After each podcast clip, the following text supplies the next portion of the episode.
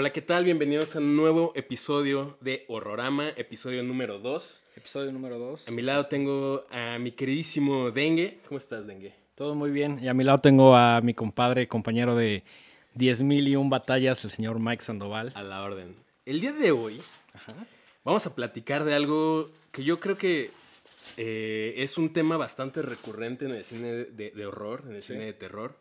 Eh, pero creo que queremos tocar unos puntos muy, muy específicos. Eh, el tema del día de hoy son los asesinos en serie, que yo creo que es uno de esos tópicos que a la gente le suele interesar más porque es bien morbosa, ¿no? Yo creo. sí, y, además siento que en los últimos años, por series de Netflix, por en general, el contenido que consumimos como que es un tema que se ha vuelto ya como parte de, los contenidos que estamos viendo, ¿no? Sí, yo creo que hay una, o sea, es muy sobresaliente la cantidad justo de estos documentales, de estas miniseries donde tratan ahí a veces con éxito, a veces medio chafón, eh, como de ahondar ahí como en la, en la psique de los, de los asesinos, como narrarlos a veces desde una perspectiva más como de la investigación que se llevó a cabo para atraparlos o no. ¿No? Y obviamente creo que esto da para muchísimo, muchísimo en cuanto a cine de terror, ¿no? O sea, creo que son temas que están muy explorados y siempre se recurre como a, los mismos eh, títulos por lo general, ¿no? Siempre se analiza Psycho, se analiza, este, no sé, más recientemente Zodiac, ¿no? Que siento que entran un poquito más en el terreno, digamos, como del thriller. Sí, hasta cierto punto sí, estoy de acuerdo con eso. También siento que el, tema del asesino serial ha sido como recurrente dentro de la mayoría o de una buena parte de películas de terror, ¿no? Como que eh, si revisas los slashers como un poquito más clásicos, siempre tienen como esta como este personaje que, es el, asesino serial o que tiene muchas como características de lo que podríamos llamar como un asesino serial, ¿no? Totalmente. Entonces, eh, en, en, este capítulo vamos a hablar específicamente de dos películas. Eh, la primera es Maniac de 1980 y la segunda es la que tenemos por acá, que es eh, The House That, Jack Built, que salió en 2018. Tienen, tienen bastante tiempo de diferencia. Eh, empezamos con Maniac. yo, yo, sinceramente ya la había visto. Pero la tuve, o sea, ambas películas ya las había visto, pero creo que lo estuvo chido como verlas al mismo tiempo otra vez, como para tenerlas frescas por un lado y por otro, pues justo como para encontrar paralelismos, para encontrar cosas que no tuvieran nada que ver y, crear ahí como un, diálogo, ¿no? Que creo que es lo, interesante de esto. Eh, Maniac es una película, como bien dijiste, eh, bastante vieja, 1980, dirigida por William Lustig. Sí. Que pues realmente después de eso no hizo gran cosa. Mm, Se aventó a dirigir eh, Maniac Cop. Hizo parte 1, 2 y 3. Y Maniac Cop la primera está chida. La primera sí, la verdad es que las otras dos todavía no las he visto y no tengo tantas ganas de... yo, como que siento que son muy inferiores, ¿no? Se nota luego, luego.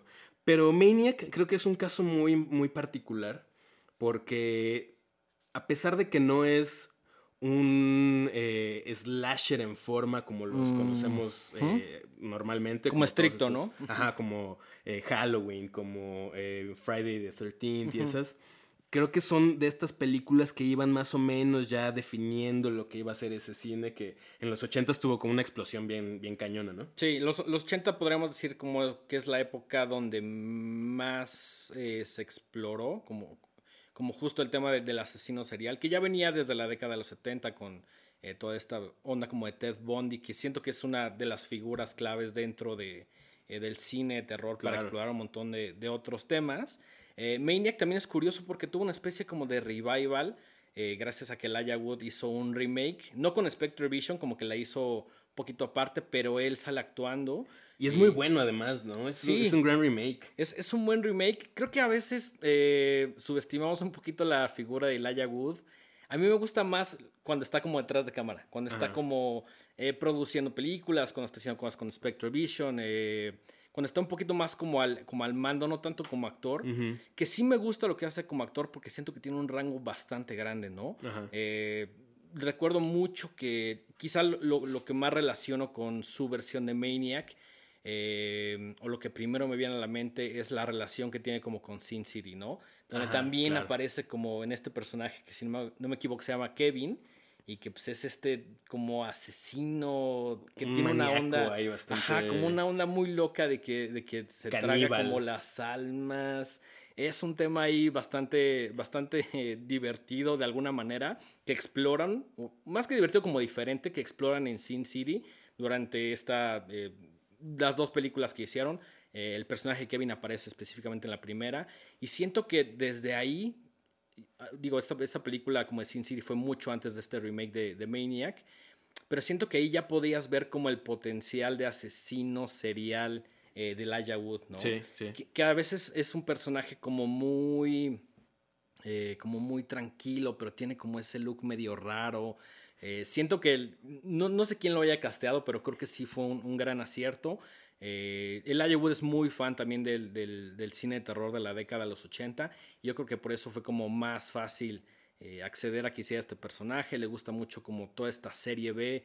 Eh, y, lo vemos como dentro de las cosas que está produciendo con, con Spectre Vision, ¿no? Claro. Eh, creo que ese remake es bueno. Yo me quedo con el original, que, que como te decía es de 1980, pero siento que todavía como, como que no daba ese paso bien hacia los 80, como que se ve un poquito más... Se ve más vieja, ¿no? Se ve más setentera. Sí, totalmente. Y, en algún momento yo te decía que era como... Siento que Taxi Driver, a lo mejor no tiene tanto en común. Pues de hecho sí, porque Joe Spinell, el, el actor, sale en Taxi Driver. Sí, y siento que Taxi Driver es como la versión fresa de Maniac. Mm, sí, por algún puede ser. A no, ver, no tienen, no tienen exactamente que ver.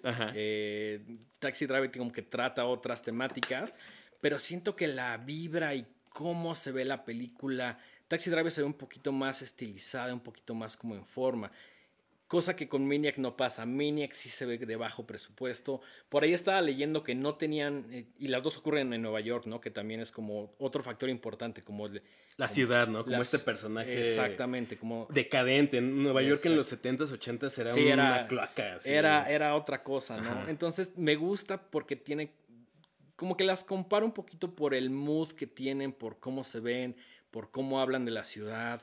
Eh, por cómo se desenvuelven un poquito los personajes, como muy solitarios, como muy extraños. Em, que, en Maniac siento que, este personaje de, de, Joe Spinelli, que es, Frank Sido, siento que sí tiene como todo este tema muy personal y, de que estando solo actúa de una manera, pero es muy carismático cuando actúa con alguien más, ¿no? Como, como, que se te olvida un poquito que este personaje tiene algo muy clavado en la cabeza, que en esta película es como el tema de, la madre, el tema de las prostitutas. Eh, siento que es, un tema muy complejo y sí lo, lo logra como apartar cuando está conviviendo con otra persona, cuando está con las modelos, cuando está con la fotógrafa. E, es, es, justo creo que una de estas características de los asesinos en serie, ¿no? Como poder eh, hacer este cambio. la dualidad, ¿no? Esta dualidad, ¿no? Y, y, aparentarse una persona completamente normal completamente, y como dices, carismática, pero cuando está a punto de hacer su crimen, a punto de atacar o algo, se deschaveta y se va a la verga, ¿no? Tal cual. Y, siento que, que es uno de los valores que tenía Ted Bundy y, por eso Ted Bundy tenía fans, específicamente mujeres. Sí. Lo cual es algo como muy extraño porque estoy casi seguro de que la mayoría de los asesinatos de Ted Bundy fueron a mujeres, ¿no? Como en este caso pasa con Maniac, que sí hay asesinatos de, hombres, por ahí aparece, y, me encanta que esto suceda, aparece Tom Savini actuando como el disco boy, y, aquí sucede algo muy interesante, dicho por Tom Savini. Él hace los efectos especiales y se encarga de, pues, la, como la parte más... Mm, como más de textura, como más grasosa la película de, hacer los practicals. Y es justo esta escena donde él, la, pues pone como, como, como, su propia cabeza y, le dispara con la escopeta, pero al final del día se está disparando él mismo. Sí, esto, lo cual es, algo cosa muy loca. raro. ¿Y, sabes por qué fue eso? Como nada más tenían un... Un, Tom este, Savini. Un, dummy. Ajá dijo, no, pues de que la calabaza este güey a que la calabacé yo, pues mejor la calabaza Claro, yo. claro, claro. Entonces el que se sube al, al- al Es- coche a disparar es él mismo. Y él dice que sentía muy raro de dispararse a Sí. mismo, ¿no? Es, y ahora que lo piensas, o sea, como que cuando la vi la primera vez, como que no ubicaba tanto la figura de Tom Savini. Para Ajá. mí era como otro personaje ahí Ajá. que aparece en la película. Y ya viéndolo un poquito en retrospectiva, como que me di cuenta de eso y dije, ¿qué, qué onda tan loca, ¿no? Que aparecen en el documental de, de Tom Savini, ¿no? Eh, a- a- y él sale hablando diciendo como, güey, fue muy raro autodispararme con una escopeta. Y creo que lo chingón es que esa escena Ajá. sí siento, o al menos para mí, es como de las mejores de la década de los 70 y me recordó esta explosión de cabeza en Scanners. Sí, totalmente. Es como de las eh, explosiones de cabeza más icónicas, Sí, ¿no? Y claro, es que es, es claro. brutal, o sea. Es brutal Solamente porque- tenían una oportunidad de grabarla Ajá. y les quedó increíble. Y además en esta escena me gusta mucho porque la parte cuando Tom Savini se dispara a sí mismo, que bueno, en, en realidad es, es Frankcito en, en la película, eh, es, pasa la explosión en la cabeza y todo es como muy sorpresivo y como muy gruesome y como muy, ya sabes, pero cuando va con la chica ya no se ve cómo le dispara a ella. Ah, sí. y, no. y eso me encantó, ¿no? Como decir, bueno, vamos a dejar la parte como... También yo creo que fue un tema de presupuesto, como decir, no podemos tener dos dummies, porque recuerden que esta película fue de muy bajo presupuesto, Sí. no tenían permiso de la ciudad de Nueva York para firmarla, y también creo que eso se nota un poquito, ¿no? Como que eh, a pesar de que hay muchas escenas en, en exterior, eh, es- está padre que hayan dicho como, güey, vamos a hacerla sin permiso y pues, con lo que salga, ¿no? Entonces como que el crew tenía que moverse muy rápido de una locación a otra para que no llegara tal cual a policía y viera eh, la cabeza despedazada de Tom Savini, ¿no? Sí.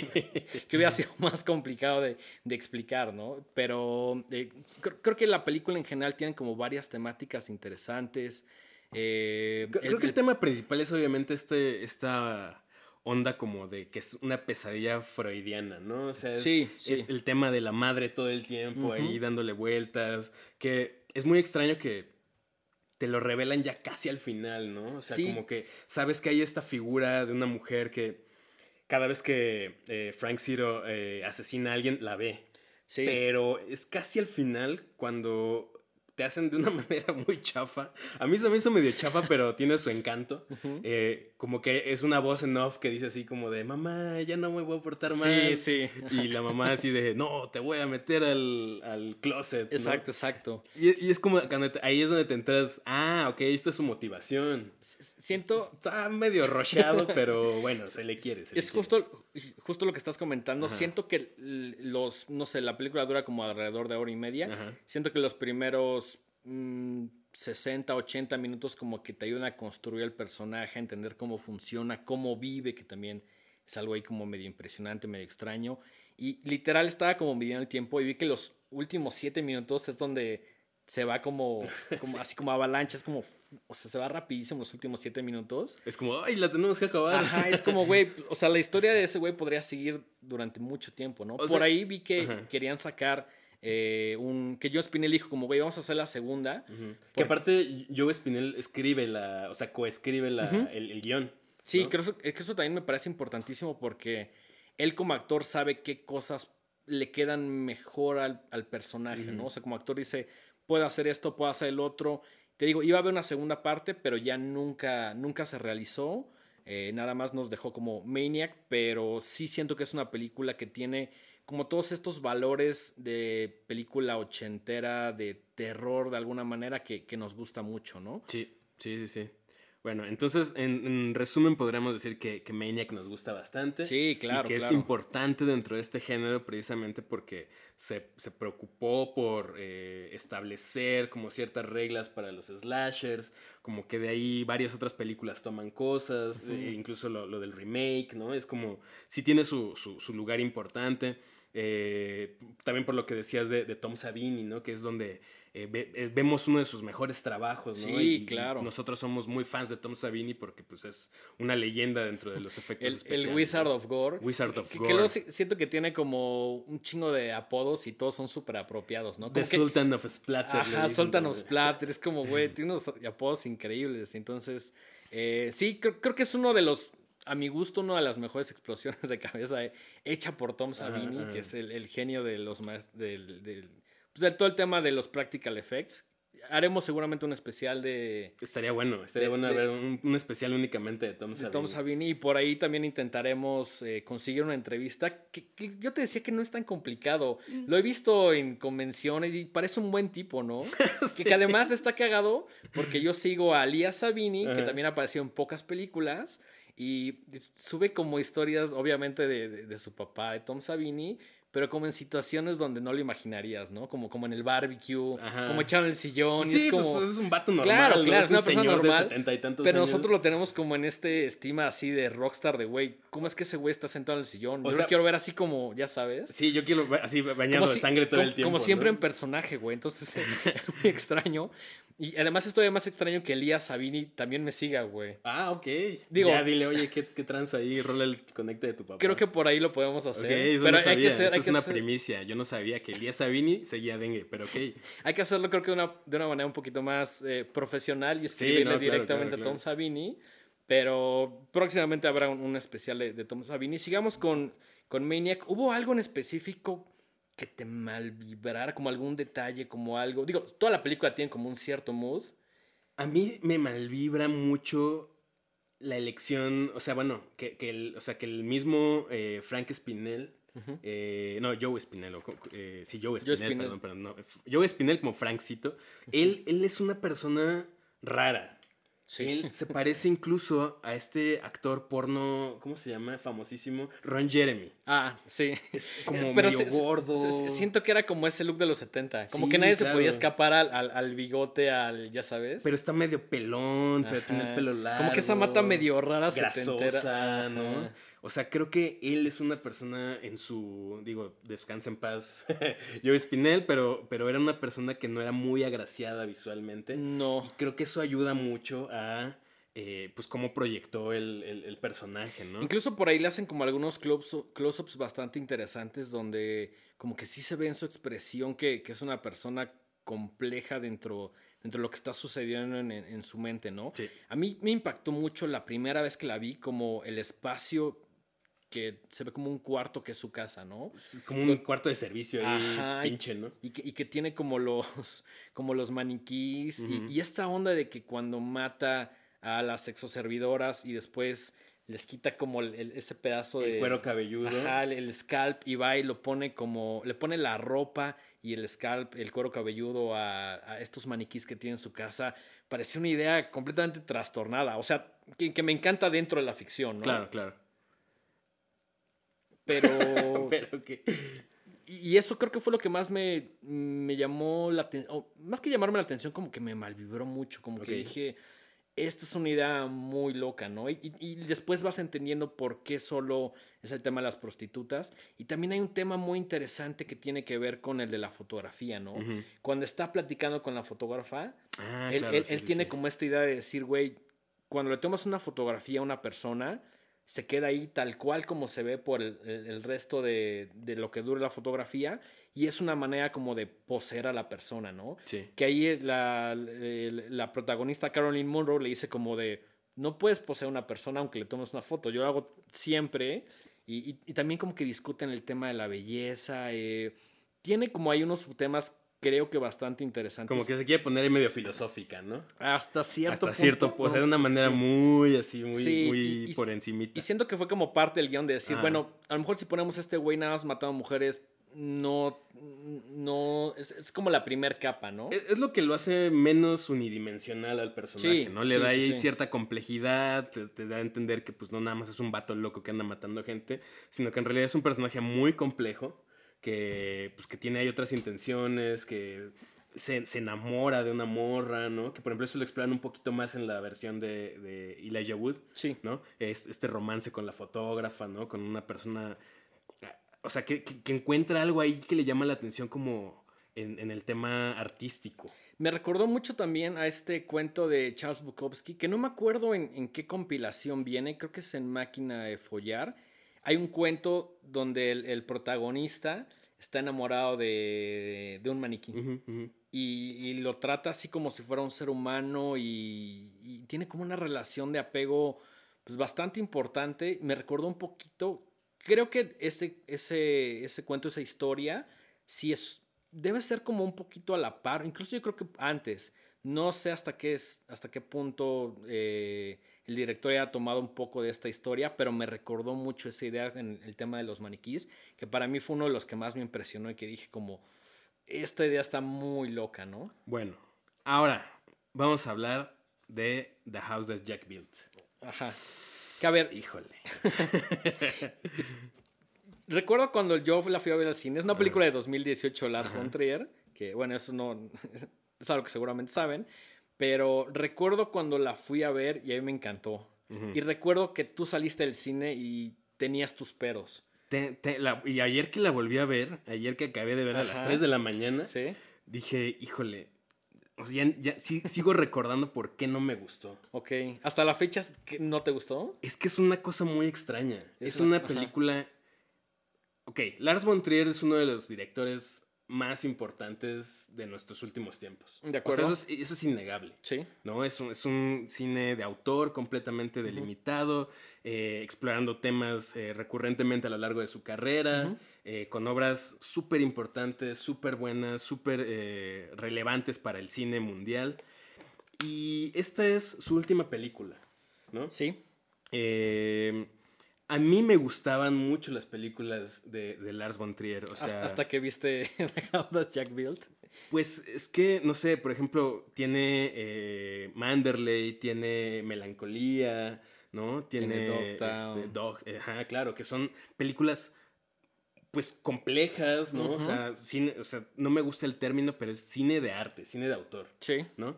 Eh, pero algo que siempre ha caracterizado a Lars von Trier es que es un provocador.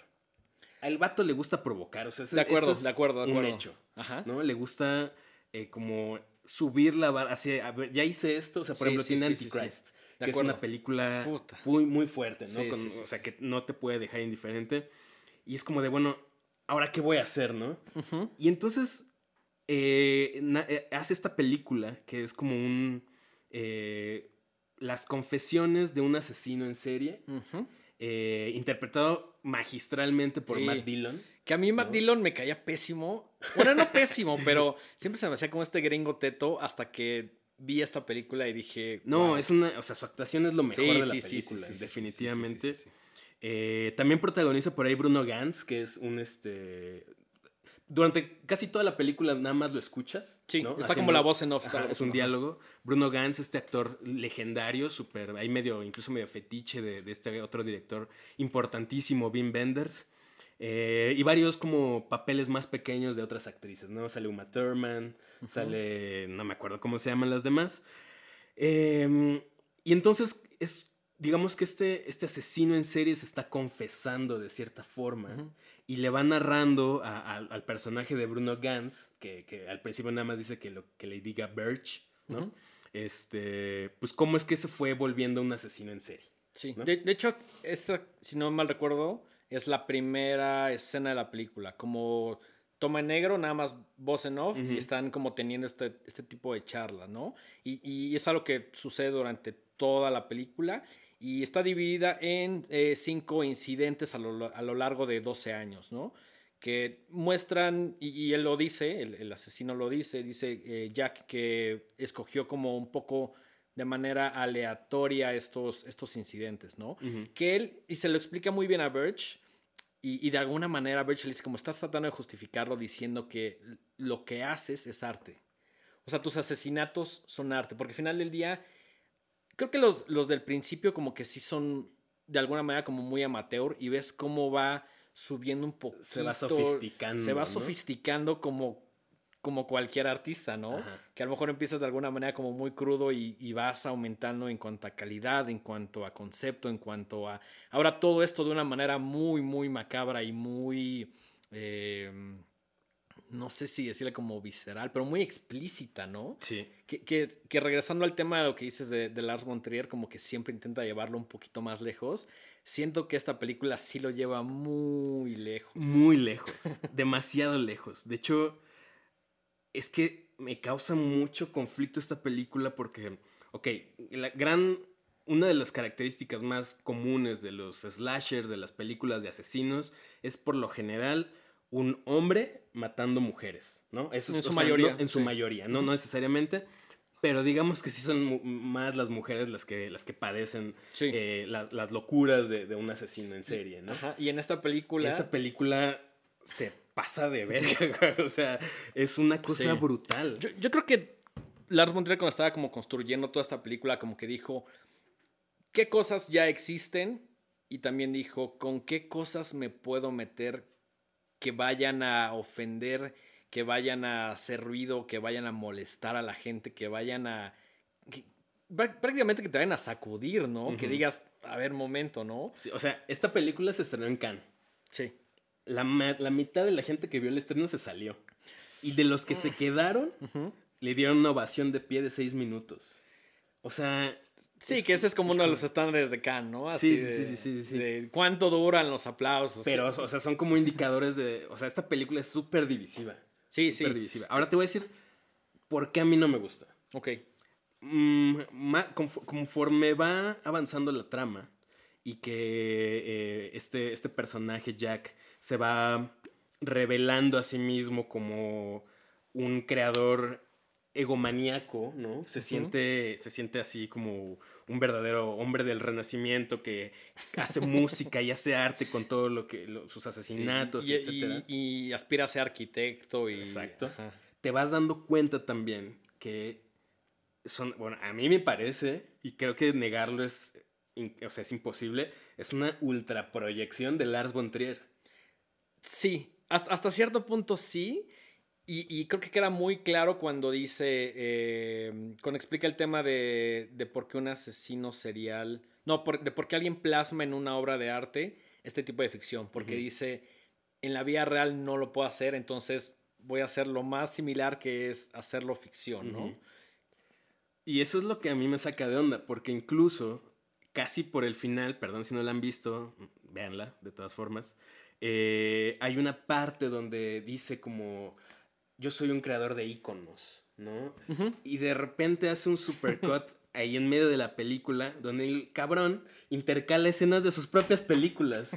Y es como, hijo de tu pinche madre, o sea, ¿qué? En- en- o sea, pero- o sea, lo odié, güey, así lo odio. Pero, pero, pero entiendo, o sea, es que es tan provocador sí. que digo, no puede ser que seas tan ególatra, O sea, ¿te, güey, te así. molesta la parte que él se ponga un altar? Cabrón, muchísimo, muchísimo.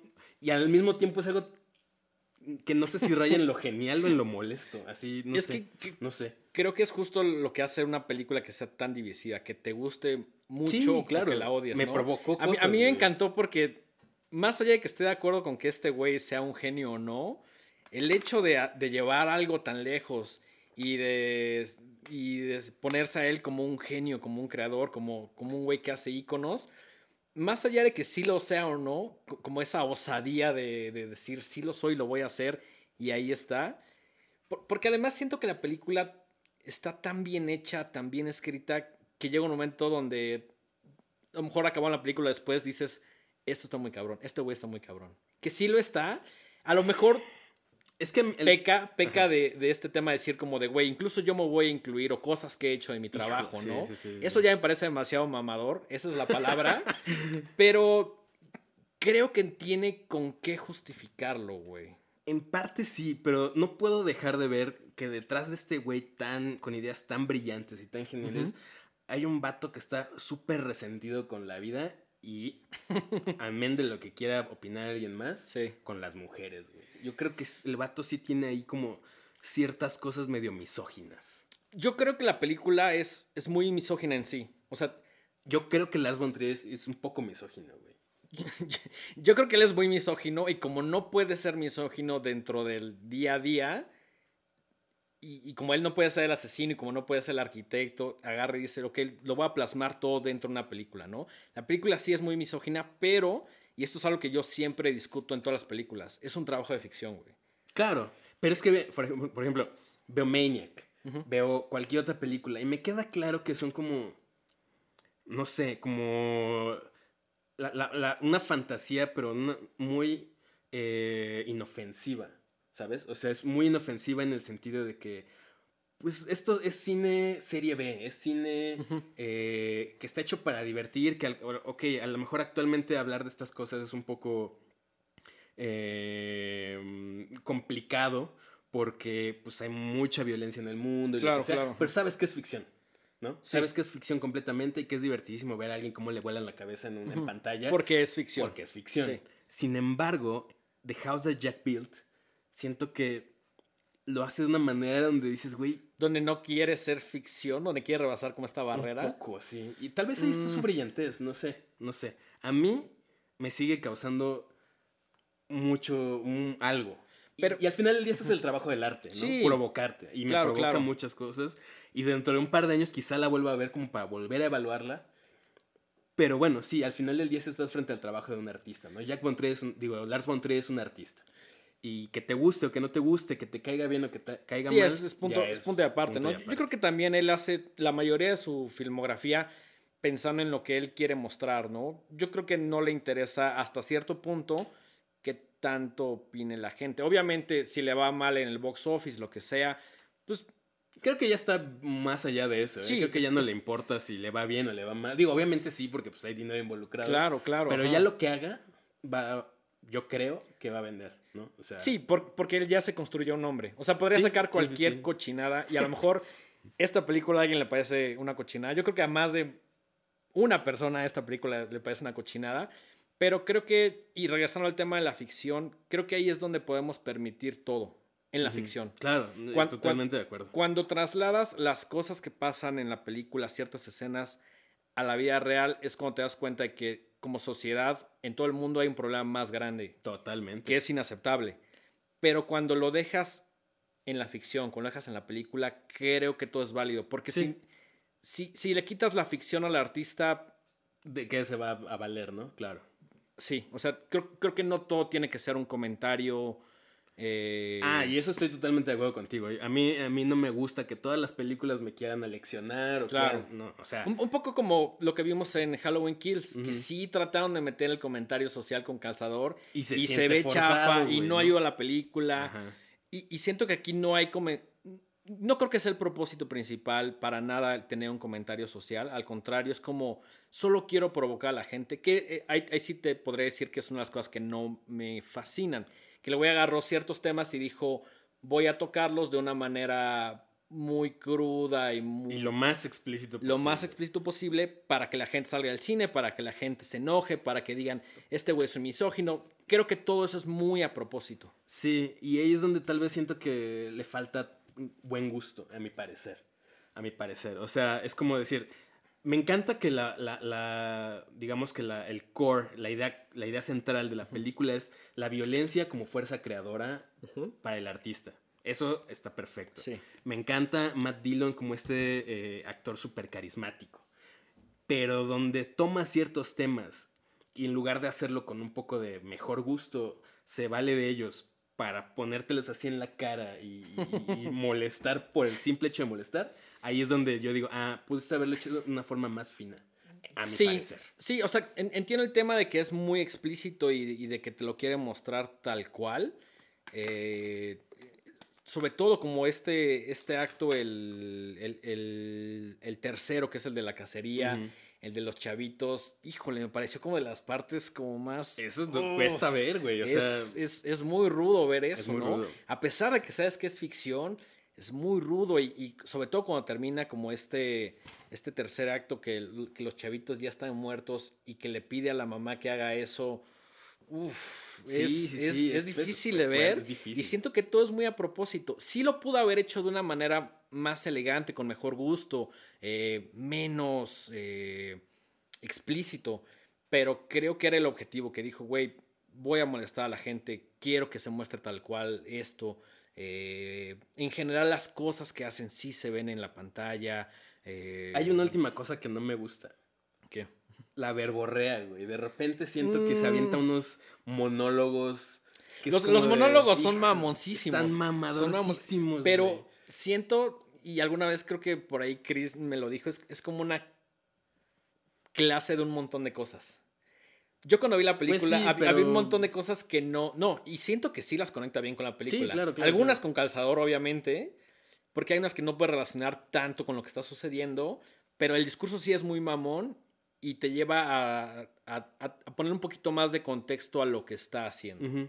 Y eso a mí me gustó mucho. Sí, es que al, final creo que se resumen en ¿te gustó o no te gustó? No puede, o sea, sí, claro, ajá. Como y, o sea, como artista le pone todas las capas que pueda para cubrir su obra y eso es lo que pasa con el arte contemporáneo, ¿no? Si no entiendes ciertos códigos visuales, si no tienes eh, cierta educación, que eso lo vuelve también bastante elitista, muy probablemente no tengas acceso a decodificar la obra cabalmente. Sí. ¿no? Entonces, por ejemplo, aquí mete un montón de referencias de otros artistas, de músicos, de bla, bla, bla, bla, bla.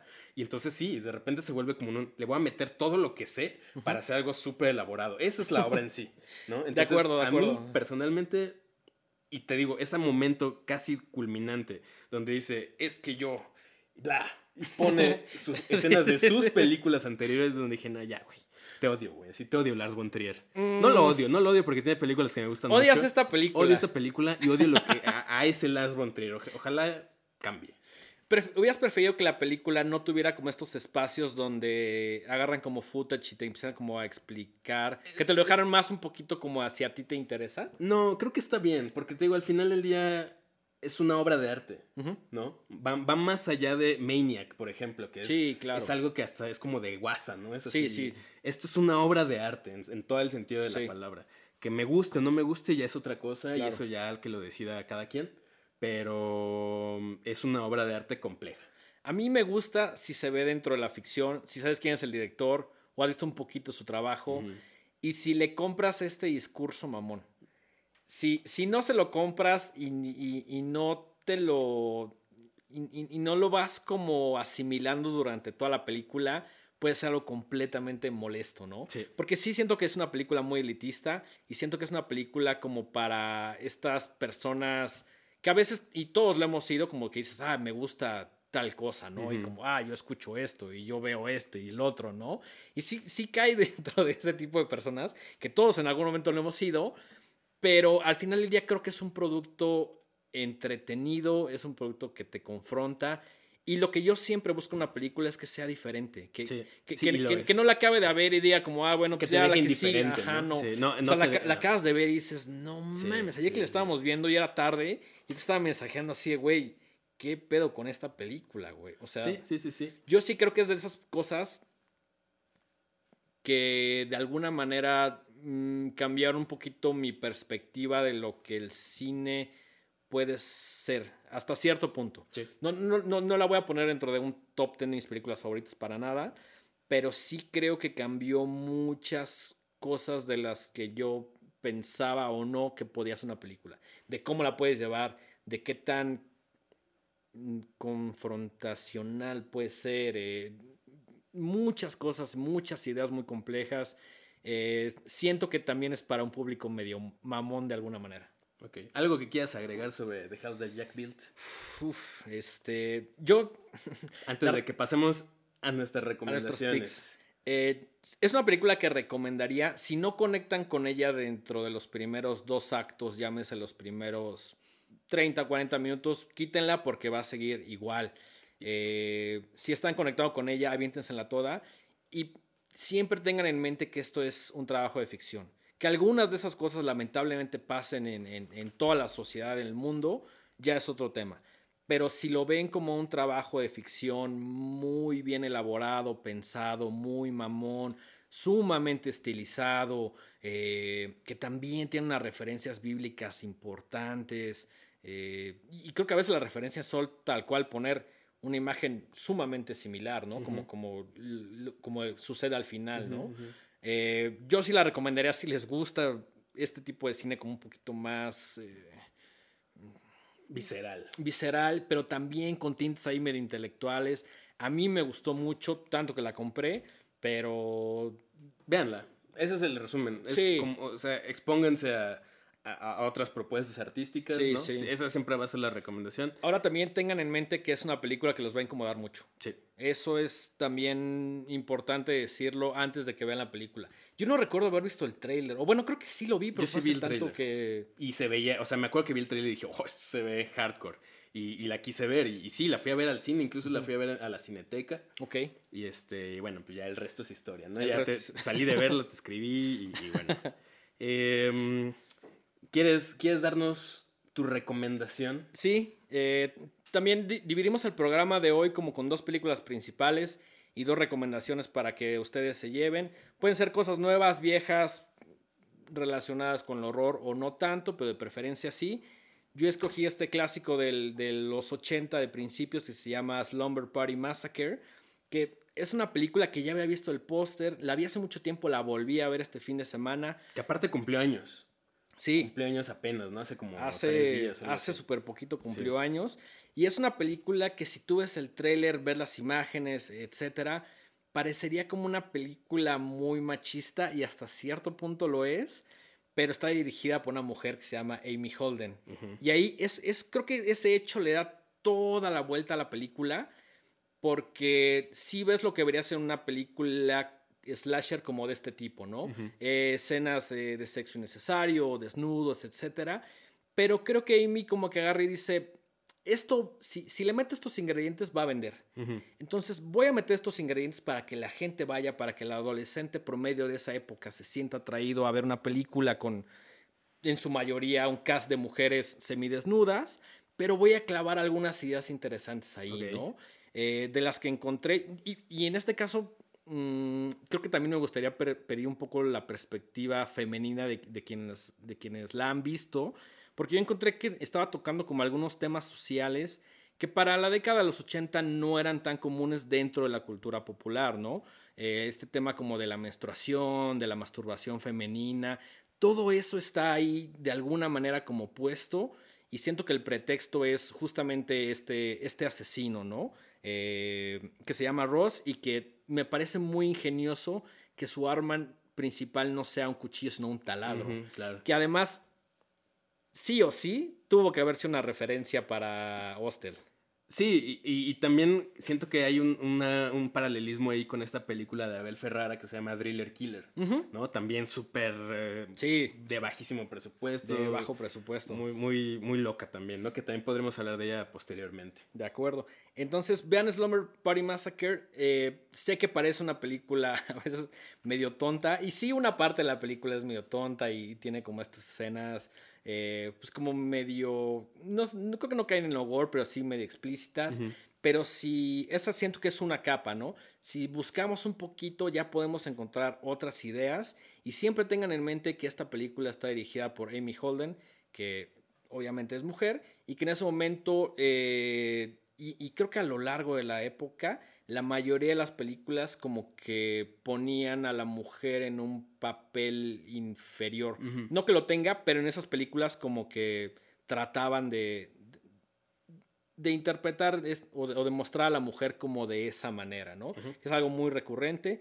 Sin embargo, esta tiene un twist muy bueno al final, ¿no? Que es, que es justamente cuando una de las chicas, la protagonista, confronta al asesino y, logra como este tema de venganza, ¿no? Que también sucede de alguna manera en Maniac. Sí, sí, sí. sí cuando, lo agarran como todos los, todos los maniquís que estaban, como que de alguna manera en una fantasía muy loca, cobran vida y empiezan a atacar al, personaje, ¿no? Entonces es cuando le das la vuelta, cuando, cuando cambia este discurso, ¿no? ¿Te gustó Slumber Party Massacre? Pues la tengo que revisitar, sinceramente. Hace tiempo no la ves. Muchísimo. Sí, es, muy vieja. recuerdo que la vi como que dije, ah, ok, hay otro slasher, pero, o sea, a lo mejor ahora sabiendo más cosas, la podría ver de una manera distinta. A mí me pasó justo lo mismo la primera vez que la vi. Dije, ah, pues está cagada, está buena, me gustó, la idea del taladro está padre, la idea de la pijamada también. Creo que no, en ese momento no se había explorado tanto, pero ya que la ves como con otra perspectiva y buscándole eh, cosas que a lo mejor no son tan obvias, sí puedes encontrar hasta cierto punto algunas, ¿no? Que es algo que también nos gusta hacer con las películas, ¿no? Como que la ves y dices, ok, entiendo la trama principal, entiendo que esto me gustó, pero voy a tratar de ver un poquito más allá de lo evidente, ¿no? Ok. Pues, ¿te parece si te paso mi recomendación? Sí, échala, échala. Mi recomendación es una película de Bélgica de 1992 que se llama Man Bites Dog. Ok. Es un. Eh, tiene otro nombre eh, alternativo en francés que, se, que era como sucedió en su vecindario. Así es, como, como, diciéndote que podría haber pasado en tu vecindario. Sí. ¿No? Eh, ¿La has visto? ¿No? Es un peliculón. Es un peliculón mucho antes de. de Bear Witch Project y así. Esto es como una especie, una especie de found footage. Pero más tirándole hacia el, su género de mockumentary. O sea, está grabada como si fuera un documental. Y la historia va de un crew de filmación eh, que curiosamente está interpretado por eh, un, un, vato que se llama Remy Belvaux, André Benzel, eh, que son los que dirigen la película. Pero ellos mismos salen en la película. Ok. Eso es, o sea, como que rompe la, un poco la pared. Un, poquito, sí, sí, Y siguen a, este asesino en serie que se llama Benit Pulvord. Eh, que también es el nombre real del actor. Ok. ¿No? y, y, es muy. O sea, aquí, aquí los, paralelismos que hice con estas películas es que también es un personaje sumamente carismático. Ok, ok, ok. Eh, es una película yo creo que es las películas con el humor más negro que he visto en mi vida. ¿Ah, sí? Así, así. es una película que hoy no podría existir. Hace unos chistes y hace unos... Eh, hay, hay, unas tomas muy brutales de asesinatos. Ok. O sea, empieza la película y en el segundo tres hay un asesinato. Así, O sea, así, así empieza de... Y el body count es de cuarenta y tantos. o sea, matan a un chorro de gente a lo largo de la película. Y es como es este cast, digo, es este crew de filmación siguiendo a, a, Benoit. Eh, y, y, se, vas viendo cómo interactúa con su familia, cómo tiene amigos. Ok. Pero lo siguen como si fuera a seguir a una persona a su trabajo, ¿no? Y, entonces dice. como muy real. Como muy real. Pero muy gracioso también. Y eso es lo que lo hace muy incómodo. Porque de repente empiezas a sentir muchísima empatía por el, por el personaje, por el asesino. Em, entonces de repente te dice, no, pues es que los primeros días de mes me gusta matar carteros porque pues, o sea, ¿sabes? Son los que van repartiendo las pensiones y no sé qué. Eh, por ahí en algún momento te da tips por si quieres desaparecer un cuerpo. Así te dice, no, mira, por ejemplo, si es mujer, tienes que eh, poner tanto peso para que cuando se hunda, pues no, no flote, ¿no? Porque pues, los cadáveres se hinchan. Pero si vas a, matar a un enano, tienes que doblar su peso. o sea, es o sea, totalmente incorrecto. Sí, claro, claro. Hay, un, hay una parte que la neta sí me reí, pero yo creo que no debería reírme. hay una parte muy cagada donde están enterrando a un, a un güey, lo están como, o sea, cubriendo de cemento. Sí. Y dice, ah, sí, el otro día enterré por allá a dos musulmanes, viendo hacia la Meca, obviamente, ¿no? Ok, verga, güey. y dices, güey, no puede ser que esté haciendo este tipo de chistes y, te sientes mal de que claro, te claro. riendo, Sí, sí, sí. Pero, em, o sea, entiendo esta parte porque te sientes mal, sobre todo en, los tiempos que vivimos. Pero también digamos que esa película, 1992 era, éramos otro como, otros como sociedad. Sí, Y además es un trabajo de ficción. Tengámoslo presente. La ficción, para mí, se vale. No. Quiero decir que mucho. Y al final del día es como de. No puedes empatizar con un. O sea, el, la gran moraleja es no, no deberías empatizar con un asesino. Entonces, que haga este tipo de, chistes tiene sentido. Es como de, güey, pues es alguien que está mal, ¿no? Obviamente hace este, hace este, tipo de bromas, ¿no? Por ahí hay una parte donde dice, no, es que es horrible la gente que, que, vive aquí porque pues, ve las casas de un color pintado completamente deprimente. Debería de haber una ley en contra de esto y acto seguido matan a una viejita, ¿no? O sea, así, cosas así que eh, al final del día todo esto es una crítica a los medios amarillistas y a cómo eh, el, el público quiere más y más y más y te clavas más y más y más en, en sin importar lo, mal que sea el tema que están tratando, uno como espectador siempre quiere más y los medios te lo van a dar porque saben que eso es lo que vende. Que siento que es un poco uno de los temas que trata Nightcrawler. Totalmente de acuerdo, es una gran, gran paralelismo. O sea, creo que, creo que por lo que me estás platicando, yo no la he visto, prometo verla, pero Nightcrawler creo que también tenía como ese espíritu de de agarrar y decir, eh, obviamente una persona obsesionada, que, siento que en general como que agarran un personaje y muestran como sus diferentes facetas, ¿no? Lo vemos en esta que comentas, lo vemos en Nightcrawler, lo vemos en eh, The Shining, lo vemos en Maniac, lo vemos en, en esta. O sea, creo que en general la construcción de personaje te permite explorarlo de diferentes maneras, ¿no? Es decir, como de, esta es su versión buena onda, esta es su versión asesino, esta es su versión eh, romántica, y ayuda mucho a construir el personaje y, siento que es de alguna manera como recurrente en, en, todos esos grandes slashers, en todas esas grandes películas donde hay un asesino que va más allá de, de- los actos, ¿no? Claro, claro, claro, claro. Y, y pues nada, eh, véanla, véanla, es una película que, le- repito, es un humor muy negro, completamente incorrecto, que es una película que hoy, hoy no podría hacerse, o, o bueno, casi muy pocas personas se atreverían a hacer. El- Trier. eh, como von Trier, justamente. No, creo, creo que, o sea, lo que estás diciendo es que es una película cuyo mensaje o cuyas temáticas pueden ser debatibles hoy en día, ¿no? Sí, sí, exactamente. Esa, esa es una mejor forma de verlo. Son, son eh, temas que hoy estarían sujetas a un escarnio público mucho mayor. Claro. y que, bueno, en 1992 y más atrás eran mucho más fáciles de salirte con la tuya, ¿no? Claro, sí. Eh, es una película de bajísimo presupuesto, o sea, tuvieron un sinfín de problemas para acabarla, se les acabó el dinero. Hay una, hay una parte muy chistosa donde están grabando a los papás de este asesino, que son sus papás en la vida real. Y hay una escena donde lo meten a la cárcel y no les dijeron a los papás que era, que era falso. Entonces las reacciones Wow. de los papás en la cárcel son reales. Qué O sea, tiene cosas muy, muy, muy chidas. definiti- definitivamente, véanla. Man Bites Dog de 1992, una película belga. Eh, que además los, los, el- los escritores después de esto no hicieron absolutamente nada, Nada. más. Voy a hacer un, par, un par ahí de proyectillos, pero completamente intrascendentes. Voy a hacer una pregunta muy estúpida. ¿Está en plataformas? Está en las plataformas corsarias, Ok. por así decirlo. Pero está en, está en la Criterion Collection. Ok, Tiene- salió como Criterion Collection. es- Órale. es parte de la Criterion Que- Collection. Que luego las Criterion Collection, o sea, me encanta la selección, pero creo que luego también agarran cosas que es como de. Pues sí, ah, sí, puede digo, ser. como, como cualquier selección, ¿no? Pero digo, si la quieren encontrar, ahí la van a encontrar. Legalmente ahí está. Yo la compré. yo la compré legalmente en la Criterion Collection. No la, no la bajé de un torrent. No crean que yo hago ese tipo de cosas.